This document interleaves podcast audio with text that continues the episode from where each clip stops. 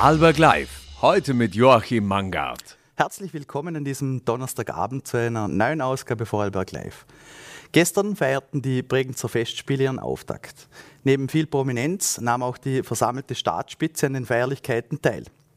In seiner Eröffnungsrede richtete Bundespräsident Alexander van der Bellen einen Appell an die heimische Politik, um sich wieder vermehrt um ein konstruktives Miteinander zu kümmern, als ein Klima der populistischen Abgrenzung zu schaffen. Darüber und über weitere Themen wie Inflation, Teuerung, Finanzausgleich, Standort Vorarlberg oder die Finanzierung von Resi darf ich nun mit Finanzminister Magnus Brunner sprechen. Herzlich willkommen bei Vorarlberg Live. Danke für die Einladung. Ja, gestern Festspieleröffnung. Ähm, die Rede vom Bundespräsident van der Bellen sorgte durchaus für Schlagzeilen. Ähm, welche Reaktionen haben die Worte denn bei Ihnen ausgelöst? Vielleicht auch in Anbetracht, wenn man Schlagworte kennt wie Volkskanzler, Normaldenkende, andere Leute oder präfaschistoide Äußerungen. Ähm, wie toxisch ist das politische Klima in Österreich? Ja, ich glaube, er hat äh, das angesprochen, äh, wie ich das auch sehe, nämlich, dass man äh, den Populismus wieder etwas hintanhalten sollte, dass man sich mehr auf die Fakten, auf den Inhalt, auf Seriosität in der Politik auch ähm, konzentrieren sollte. Die Wortwahl, Präfaschistoid wurde angesprochen, sollte man sich schon besser überlegen, mhm. glaube ich, äh, was man da für Worte verwendet, was für Vergleiche man zieht mit einer doch dunklen Zeit unserer Vergangenheit. Also sollte man sich schon gut überlegen und äh, eben auf beiden extremen Seiten, links und rechts, äh, weniger Populismus vielleicht äh, andenken, sondern sich mehr um die Sachen und um die Inhalte kümmern. Mhm. Ähm, vielleicht eine Frage, wie steht es denn generell auch um das Klima innerhalb der Regierungsparteien zwischen ÖVP und den Grünen? Ja, durchaus konstruktiv. Wir haben, äh, glaube ich, schon viel vorwärts gebracht. Zwei Drittel des Regierungsprogramms sind abgearbeitet. Ja, es stehen noch einige Punkte vor uns. Wir haben noch ein Jahr Zeit, über ein Jahr äh, bis zur nächsten Wahl. Ähm, also es ist konstruktiv, aber klar, wir sind unterschiedliche Parteien mit unterschiedlichen Zugängen. Mhm. Äh, das Ziel eint uns, das haben wir im Regierungsprogramm festgelegt. Der Weg zu diesem Ziel äh, ist unterschiedlich, klar, das sind unterschiedliche Parteien, aber das ist auch äh, ganz normal in einer Koalition. Mhm. Eine äh, Form der Kultur auch, äh, des kulturellen Austausches. Äh, richten wir uns wieder äh, auf die Kultur, Bregenzer Festspiele. Was bedeuten sie für Sie persönlich oder welchen Stellenwert genießen vielleicht auch die Bregenzer Festspiele bei der Bundesregierung? Ja, einen sehr großen. Man hat das ja auch gesehen äh, an der Teilnahme äh, vieler aus der Bundesregierung, vieler Kolleginnen und Kollegen, inklusive Bundeskanzler, Bundespräsident sowieso, mhm. ähm, einen sehr großen Stellenwert. Ich bin mit den Festspielen aufgewachsen, natürlich hier in Vorarlberg.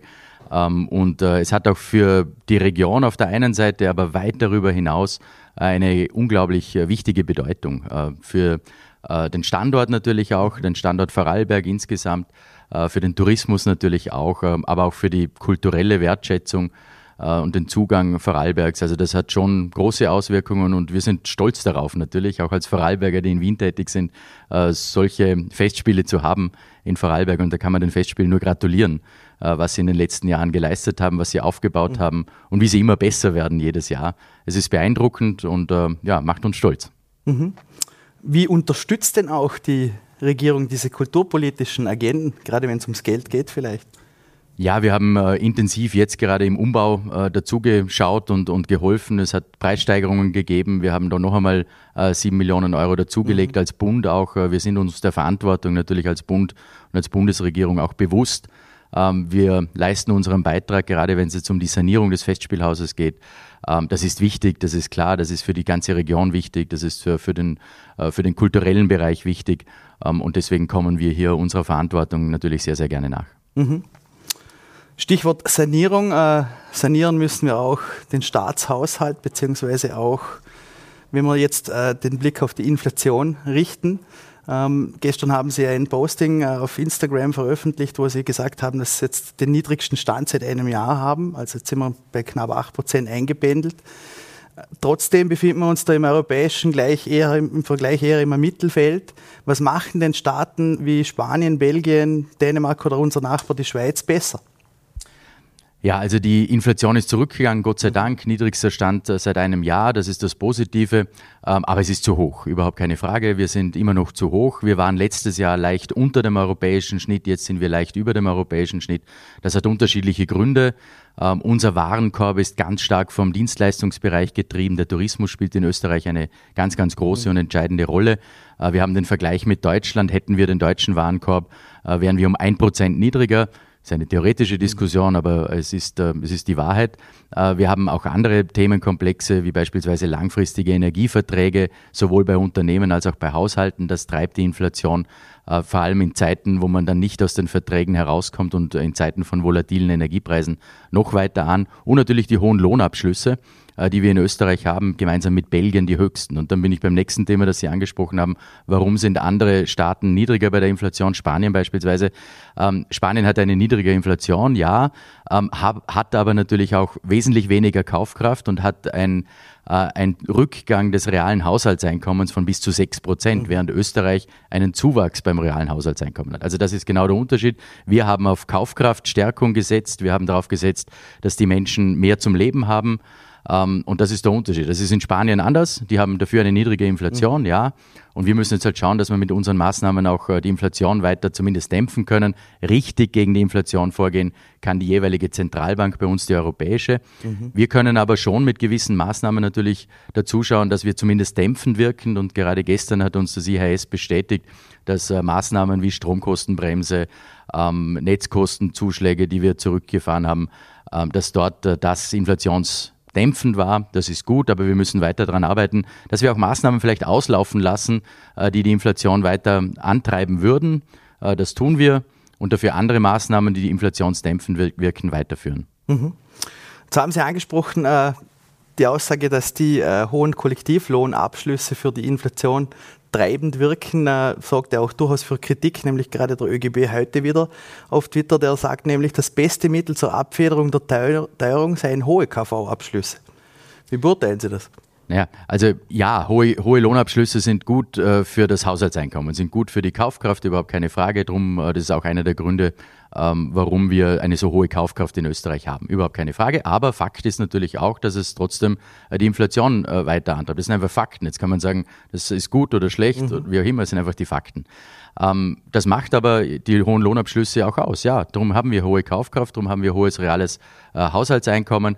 Und äh, was mehr äh, ausschlaggebend eigentlich ist, ist, dass wir strukturelle Reformen machen müssen. Mhm. Wir haben die kalte Progression abgeschafft. Das war natürlich auch ein Angebot ähm, an die Sozialpartner hier bei den Lohnverhandlungen, das gesamtstaatlich etwas im Blick zu haben. Ähm, und äh, die kalte Progression alleine fürs nächste Jahr bringt den Steuerzahlerinnen und Steuerzahlern 3,5 Milliarden Euro. Mhm. Das ist eine riesen Steuerreform eigentlich, äh, die wir hier jedes Jahr automatisch durchführen. Das ist riesig und äh, seit 40 Jahren eigentlich diskutiert worden. Wir haben es jetzt abgeschafft, die kalte Progression.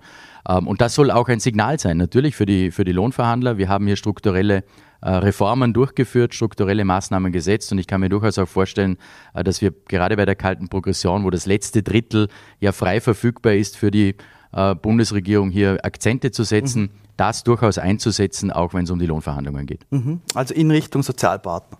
In Richtung Sozialpartner, weil ich kann mich natürlich nicht einmischen ja. in die Lohnverhandlungen, das ist Aufgabe der Sozialpartner, aber wir können als Bundesregierung gewisse Angebote machen, die Rahmenbedingungen entsprechend setzen und das kann man mit der Abschaffung der kalten Progression, mit dem Nutzen äh, der, des letzten Drittels der kalten Progression und auch mit anderen Maßnahmen. Beispielsweise haben wir letztes Jahr ähm, die Prämien, eine Prämienmöglichkeit steuerfrei gestellt.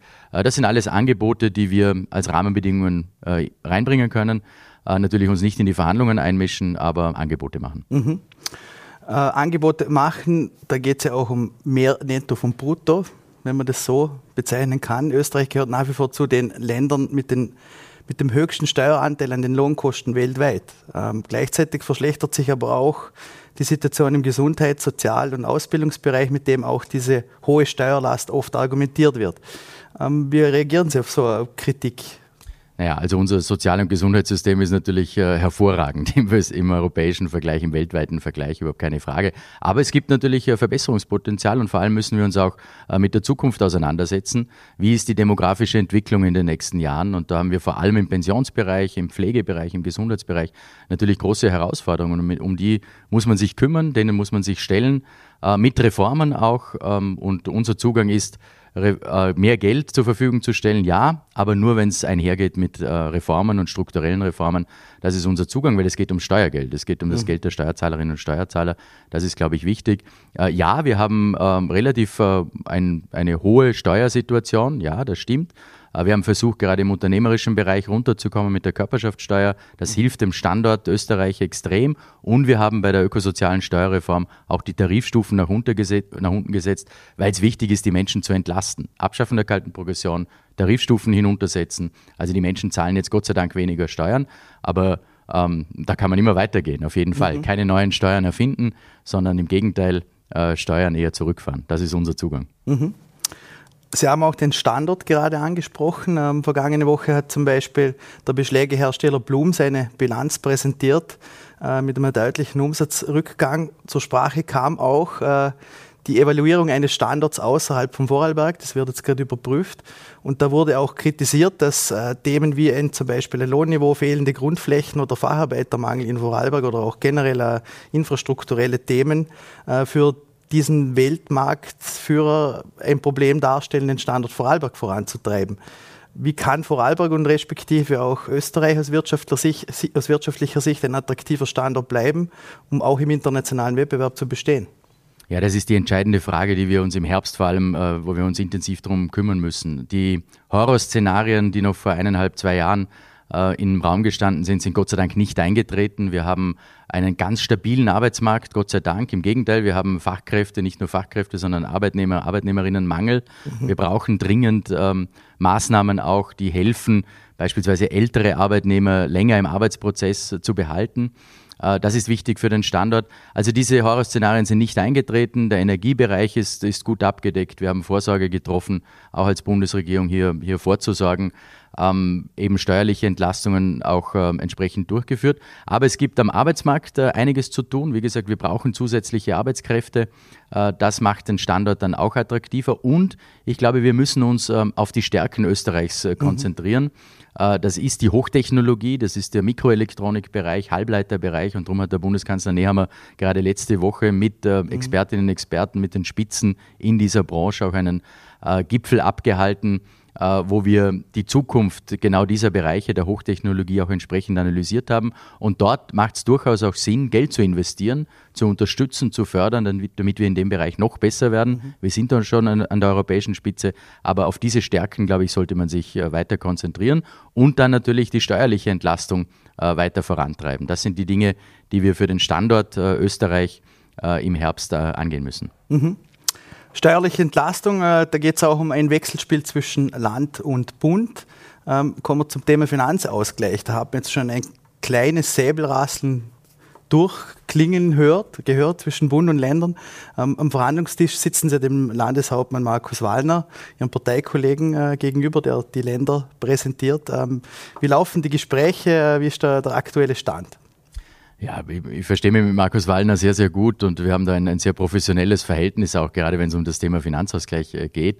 Ähm, ich habe natürlich Verständnis für die Länder, dass sie mehr Geld möchten. Ähm, das ist klar, in Zeiten wie diesen, jeder möchte mehr Geld. Ähm, man muss halt auch darauf schauen, in welcher Situation wir uns äh, befinden, budgetären Situation wir uns äh, befinden in Österreich.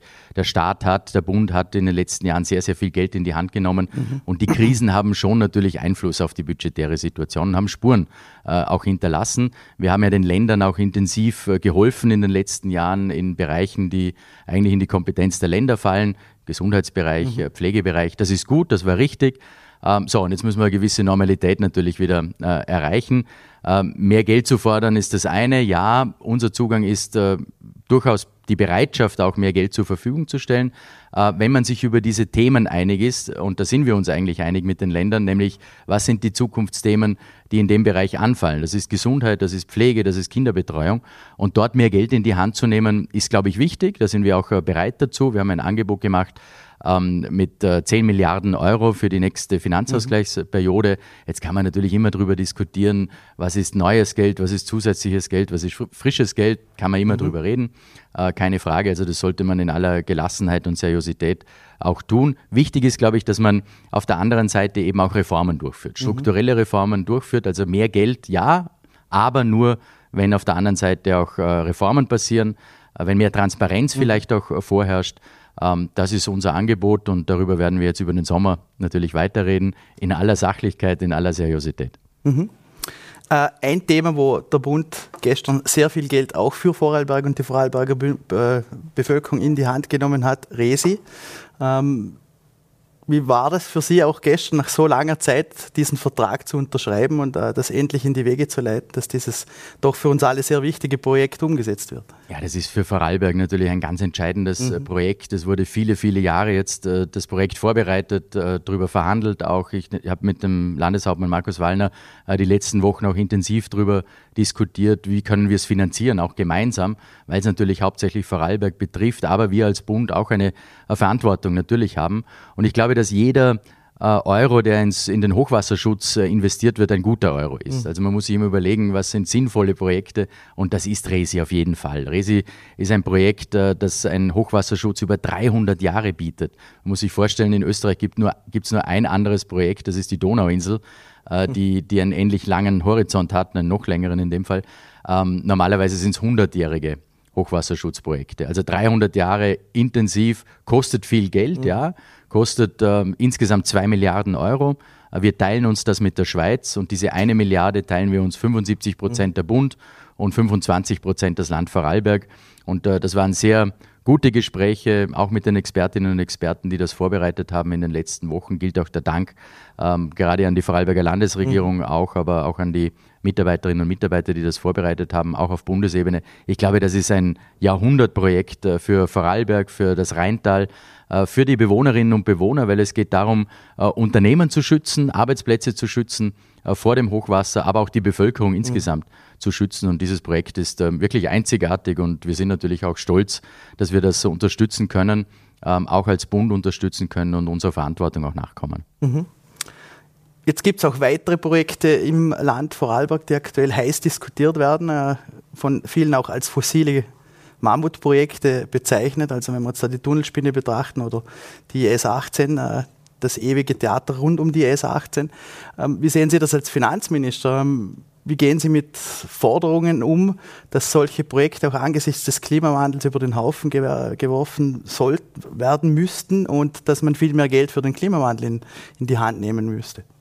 Vielleicht fange ich mit dem zweiten mhm. Bereich an. Geld für den, für den Kampf gegen den mhm. Klimawandel ist ganz entscheidend. Wir haben deswegen für die nächsten Jahre über 5 Milliarden Euro äh, in die Hand genommen bzw. budgetiert äh, um die Unternehmen bei dieser Transformation auch zu unterstützen. Wir haben das Erneuerbaren Ausbaugesetz auf den Weg gebracht, wo eine Milliarde Euro pro Jahr zur Verfügung steht, das Energieeffizienzgesetz. Also da gibt es einzelne äh, Punkte, Gesetze auch, die wir bereits auf den Weg gebracht haben, äh, um das Thema Klimawandel auch anzugehen. Der Klimawandel, das ist eine der größten Herausforderungen unserer Zeit, unserer Generationen, überhaupt keine Frage.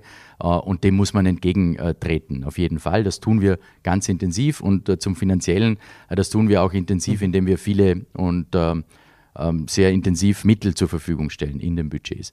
Was die Verkehrssituation äh, in Vorarlberg betrifft, äh, bitte ich um Entschuldigung, dass ich jetzt die Vorarlberger mhm. Situation mhm. nicht äh, so unmittelbar bewerten möchte. Das ist Sache der Vorarlberger Politik. Aber eine Entlastung der Bevölkerung insgesamt herbeizuführen, ist, glaube ich, schon entscheidend. Ähm, das war, ist auch der Sinn mhm. dieser, dieser Projekte. Es geht um die Entlastung der lärm- und verkehrsgeplagten Bevölkerung. Äh, und deswegen glaube ich, dass diese Projekte für Vorarlberg, für den Standort auch Vorarlberg, aber auch für die Menschen in Vorarlberg sehr, sehr wichtig ist. Mhm. Bleiben wir beim Land Vorarlberg. Das Land Vorarlberg war, galt lange Zeit als Land der Häuslebauer. Ähm, jetzt kam aber auch mit der Reformierung des Kreditwesens äh, ein, ein, ganz gewaltiger Brocken auf die Finanzierung dieser Häusle zu. Ähm, wie stehen Sie denn da? Da kam ja auch von Ihnen durchaus auch Kritik, dass man sich diese Kreditvergaben äh, neu überdenken muss. Ähm, welche Macht hat da ein Finanzministerium, um auch Druck auszuüben? Ja, es geht um diese berühmte, mittlerweile berühmt gewordene äh, KIM-Verordnung, mhm. ähm, die ich äh, als äh, überzogen äh, erachte. Also die ist geschaffen worden, um eine Finanzmarktstabilität äh, auch in ganz Europa äh, herzubringen. Ich glaube, dass die Umsetzung in Österreich übertrieben wurde. Ähm, ich glaube, dass sich die Rahmenbedingungen auch verändert haben. Das Zinsniveau ist nach oben gegangen, die wirtschaftliche Situation hat sich verändert. Und deswegen glaube ich schon, dass es vernünftig wäre, diese KIM-Verordnung abzuschwächen ähm, bei allem Verständnis für die Finanzmarktstabilität. Mhm. Ähm, das ist eine, un, ein unabhängiges Gremium, äh, das Finanzmarktstabilitätsgremium, das dann Empfehlungen an die Finanzmarktaufsicht, an die unabhängige Behörde macht. Ähm, was kann die Politik machen? Die Politik kann ähm, appellieren daran an die Verantwortlichen, äh, dass sie hier äh, vielleicht etwas den Hausverstand mehr einschalten. ähm, auch auf eben auf die Eigentumssituation Rücksicht nehmen, damit die Menschen sich wieder Eigentum äh, leisten können. Das ist das eine, das ist die KIM-Verordnung, spielt eine mhm. große Rolle. Also da hat es im April bereits Erleichterungen gegeben, Gott sei Dank. Aber ich glaube, da sollte man noch einen Schritt weitergehen und ich hoffe, dass das im September passieren wird. Das ist die eine Seite und die andere Seite, glaube ich, äh, sollte auch sein, dass wir das Eigentum wieder attraktiver äh, mhm. gestalten. Äh, ich habe deswegen vorgeschlagen, dass wir die Grunderwerbsteuer ähm, für das erste Eigenheim abschaffen bis zu einer gewissen Größenordnung. Ich glaube, das würde schon gerade Jungfamilien mhm. auch unterstützen, dass man sich Eigentum auch wieder leisten kann. Also KIM-Verordnung ähm, und äh, Entlastungen im Eigentumsbereich äh, und beim Erwerb von Eigentum. Ich glaube, das wären die richtigen Maßnahmen, äh, um das äh, Häuselbauen mhm. wieder attraktiver zu machen. Den möchte ich noch abschließend fragen. Äh, parlamentarische Sommerpause gilt ja auch für den Finanzminister. Wo, wo und wann und wie holt sich der Magnus Brunner von seinen Strapazen seines Arbeitslebens? Ja, auf jeden Fall mit der Familie und wir werden am kommenden Samstag, äh, ich hoffe zehn Tage, ich hoffe, dass sich zehn Tage ausgehen werden, mit der Familie ein bisschen auf Urlaub fahren, ähm, hoffentlich ein bisschen runterkommen. Ähm, parlamentarische Sommerpause, ja, die gibt's. Äh, die politische Sommerpause gibt es nicht mehr, aber zehn Tage sollten sich auf jeden Fall ausgehen. Dann wünsche ich äh, einen ganz erholsamen Urlaub und äh, vielen Dank für den Besuch bei Vorarlberg Live. Vielen Dank. Damit sind wir am Ende der heutigen Sendung angelangt. Ich darf Ihnen noch einen schönen Abend wünschen. Wir sind morgen wieder für Sie da, wie gewohnt um 17 Uhr auf Volle.t, VNT und Ländle TV.